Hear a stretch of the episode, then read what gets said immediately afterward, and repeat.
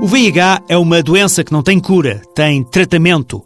Em Portugal, cada um dos 30 mil doentes medicados custa à volta de 8 mil euros por ano.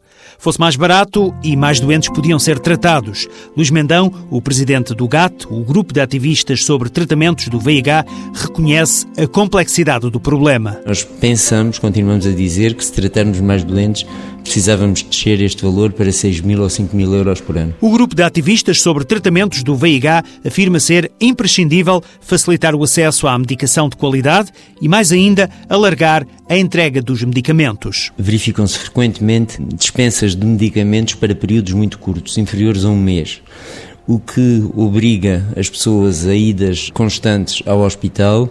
A maioria das pessoas que têm VIH-Sida são pobres e numa situação de crise económica é muito complicado que as pessoas se desloquem. A dispensa muito curta de medicação traz outros problemas. Pode levar ao aparecimento de resistências ou à desistência do tratamento. Determinadas pessoas que não se sentem doentes, eh, que não têm condições para estar a ir todas as semanas ou todos os 15 dias ao hospital, ou a tomar mal a medicação.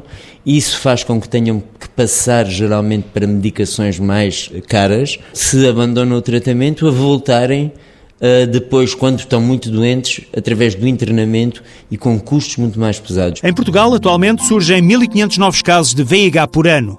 Há cerca de 30 mil doentes em tratamento, mas a ONU-SIDA estima que existe o dobro de pessoas infectadas.